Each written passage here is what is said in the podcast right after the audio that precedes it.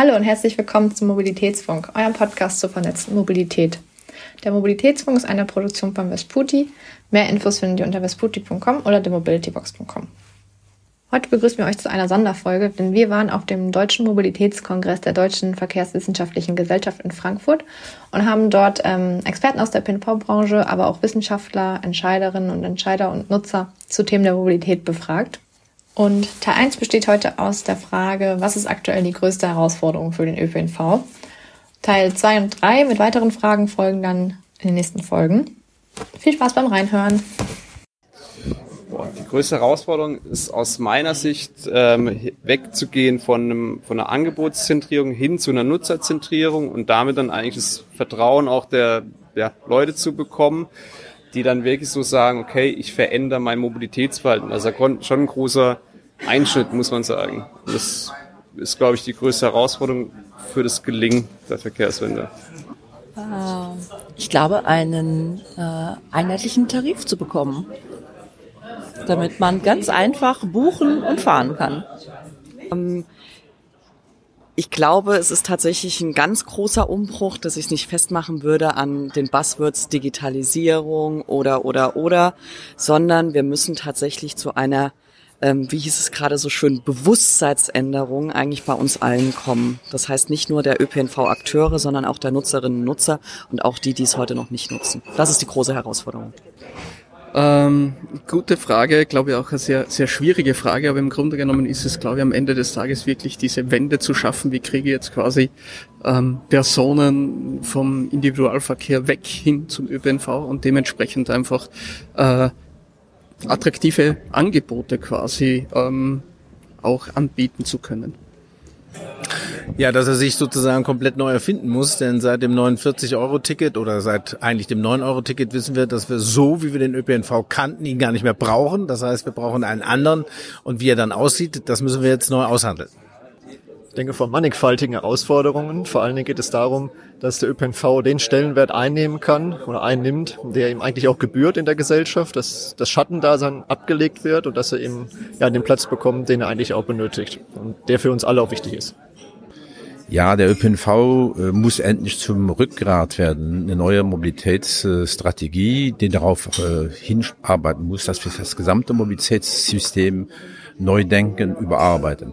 Und es geht auch nicht darum, jetzt äh, zu argumentieren gegen ein Verkehrsmittel, zum Beispiel gegen das Auto, sondern zu schauen, wie, wie können wir die gesamte Mobilitätskette natürlich mit dem Auto so organisieren, damit das viel effizienter funktioniert und den Menschen mehr Lebensqualität bringt. Und da ist natürlich ein sehr großer Nachholbedarf im Investitionsbereich äh, des Rückgrades, eben der öffentliche Nahverkehr, weil das ist ja Massentransport, wo die großen Verkehrsströme organisiert werden müssen äh, da wurde sehr vieles vernachlässigt in den letzten Jahrzehnten. Die unklare Frage oder die unklare Lage, wer für was eigentlich genau zuständig ist und wer was zu bezahlen hat. Weil ich glaube, dass es in Deutschland nur ganz, ganz wenige Menschen gibt, die überhaupt wissen, aus welchen Quellen wie und auf welche Grundlage der ÖPNV finanziert wird. Und das mag einer der Gründe sein, warum wir uns so schwer tun, den letzten Schritt zu gehen hin zum gratis ÖPNV. Ich denke, dass die größte Herausforderung die ist, dass äh, wir die Menschen dazu bewegen müssen, dass wir äh, das Verständnis vom ÖPNV äh, verändern. Und auch die Fragen, die hier diskutiert wurden, es geht nicht gegen das Auto, sondern es geht um die Frage, äh, unterschiedliche Verkehrsmittel miteinander zu verbinden. Und ich denke, da müssen wir noch eine ganze Menge Überzeugungsarbeit leisten. Mm, meine subjektive Wahrnehmung ist es, dass ähm, die ÖPNV ein Produkt anbieten muss nach dem Motto Keep it simple. Also 9-Euro-Ticket hat schon gezeigt, wie es geht. Es geht in die richtige Richtung mit den 49,90 Euro. Und das ist das, was die ÖPNV tun muss. Nach dem Motto weg von diesem Tarifdschungel hin zu einer Vereinfachung, die optimalerweise auch eine bundesweite Gültigkeit hat. Die größte Herausforderung für den ÖPNV ist tatsächlich eine gute, zukunftssichere, robuste Finanzierung, äh, die den Ausbau von Infrastrukturen und ein Fahrzeugangebot sichert, damit dann als Nebensatz vielleicht ähm, so gute Ideen wie ein verbilligtes Ticket mit vereinfachten Tarifen auch dauerhaft tragfähig sind und erfolgreich sein können. Die größte Herausforderung ist, ähm, genügend Kapazität aufzubauen, genügend äh, Linien aufrechterhalten zu können bei den gegenwärtigen ähm, Energiepreisen und der gegenwärtigen Inflation und den gestiegenen Hoffnungen der Menschen, jetzt öfter mal ÖPNV fahren zu können, nach den Erfahrungen des 9-Euro-Tickets. Ja, wahrscheinlich ein Teil davon wird die Finanzierung des 49-Euro-Tickets sein. Die sehe ich nämlich noch nicht äh, gesichert. Aber alternativ glaube ich eher, dass der Ausbau der Infrastruktur in Deutschland äh, die, die größeren Probleme mit sich bringt. Ich würde sagen, der ÖPNV ist ähm, immer noch zu kleinteilig in Deutschland. Der Flickenteppich ist noch zu sehr ausgeprägt. Wir befinden uns immer noch im Tarifdschungel.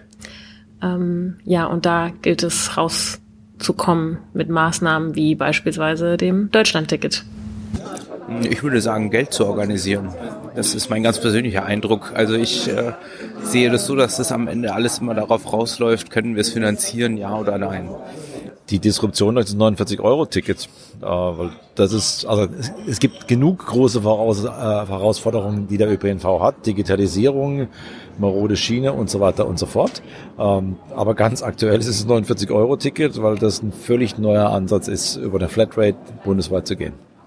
Also ich tatsächlich denke ich auch, dass äh, denke ich, dass das 49-Euro-Ticket gerade ähm, sehr viel Wind in die ÖPNV-Branche bringt, weil natürlich jetzt Tarifgrenzen, die früher bestanden haben, aufgebrochen werden durch so ein Angebot und ich glaube, da muss sich der ÖPNV auch langfristig irgendwie neu orientieren oder auch sogar neu erfinden. Ich denke äh, Umweltschutz. Da, dafür zu sorgen, dass ähm, das klimaneutral ist, sowohl die Busse als auch die Bahnen, wie sie fahren. Ähm, ich denke, dass es eine der großen Herausforderungen ist, vor allem in der jetzigen Zeit. Und dass es auch bezahlbar bleibt. Die Finanzierung und die Verbesserung der Qualität. Den ÖPNV attraktiver und leistungsgerechter zu gestalten, dass auch alle mitfahren können, also dass auch Barrierefreiheit sichergestellt wird. Ja, sicherlich der komplette Wandel hin zu einer klimafreundlichen, gleichzeitig leistungsfähigen Mobilität in einer Zeit, wo ja die Mittel insgesamt nicht unbedingt größer werden, wenn man bedenkt, dass wir möglicherweise jetzt auch vor einer Rezession stehen.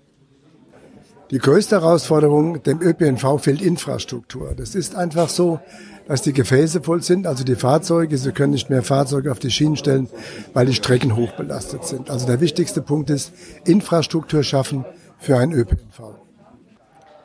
Also was ich jetzt auf jeden Fall vom Kongress mitgenommen habe, äh, ist es die Umsetzung äh, verschiedenster Maßnahmen, ähm, um einen attraktiven, flexiblen ÖPNV anzubieten, der auch eine echte Alternative für den Pkw ähm, sein kann. Oh, der ÖPNV steht davor, dass die Mobilitätswende kommen muss, ein gutes Stück weit, aber Deutschland äh, noch nicht in vielen Bereichen gerüstet ist, vor allen Dingen auch mit der mit der äh, Mobilität, mit dem, wie nennt man es, Verknüpfung untereinander, meiner Meinung. Der ÖPNV hat meiner Ansicht nach immer noch ein Imageproblem. Und ähm, ja, die Ver Verknüpfung unter mit auch zum Beispiel mit ja, privaten Unternehmen, die die letzte Meile verbinden können zu so Knotenpunkten. Und ähm, ja, da daran hapert es einfach noch ein bisschen. Da gibt es viele Herausforderungen äh, aus meiner Sicht. Klar, das Infrastrukturthema, die Finanzierung ähm, ist ein großes Thema, aber ich glaube, die größte Herausforderung ähm, ist tatsächlich neue Angebote zu machen, ähm, die deutlich attraktiver und einfacher sind. Preis-Leistung. Also das ständige zu spät kommen, man kann sich nicht drauf verlassen, deswegen bin ich auch Fahrradfahrer. Ähm, der Ausbau, dass man lustigerweise von Frankfurt besser nach Hanau kommt als nach Maintal-Dörnigheim. Und ja, so die Richtung. Also vor allem die Pünktlichkeit. Also das ist, das geht momentan so. Ähm, also ich würde behaupten, dass es vor allem darum geht, dass dadurch, dass natürlich jetzt auch mehr angepriesen wird, zum Beispiel Bahn, Bus zu fahren und halt weniger aufs Auto zu gehen, halt auch für den Klimawandel, für die Umwelt, gerade jetzt auch mit der Energiekrise, dass einfach die Verbindungen und die Kapazitäten halt erhöht werden müssen, einfach generell, weil jetzt teilweise schon sehr, sehr viel Auslastung besteht und sehr viel, ich sag jetzt mal, gequetscht wird in den Bahnen, besonders in vielen Bussen, in den U-Bahnen, dass das einfach vielleicht in besseren Takten irgendwie fahren kann oder halt auch einfach ein bisschen zuverlässiger wird, weil man es natürlich auch oft hat, dass man zu spät kommt, weil eine Bahn hat Verspätung oder der Bus fällt aus oder so etwas, dass es auch vielleicht in der App ein bisschen transparenter ist. Auch einfach so ein bisschen. Die größte Herausforderung des im ÖPNV ist sicherlich, die Menschen wieder für den ÖPNV zu begeistern, die aufgrund der Corona-Pandemie doch etwas ähm, reserviert gegenüber dem ÖPNV waren und diese jetzt wieder zurückzugewinnen. Ein ganz großer Schritt dabei war das 9-Euro-Ticket im Sommer. Das hat die Zurückhaltung schon wieder ähm, etwas zurückgenommen. Und der nächste große Schritt wird sein, die Nachfrage, die höchstwahrscheinlich das ähm, Nachfolgemodell des 9-Euro-Tickets, das sogenannte Deutschland-Ticket ab dem kommenden Jahr bringen wird, dann auch wirklich bewältigen zu können und die Menschen für den ÖPNV wieder begeistern zu können. Die Bequemlichkeit unserer NutzerInnen zu überwinden.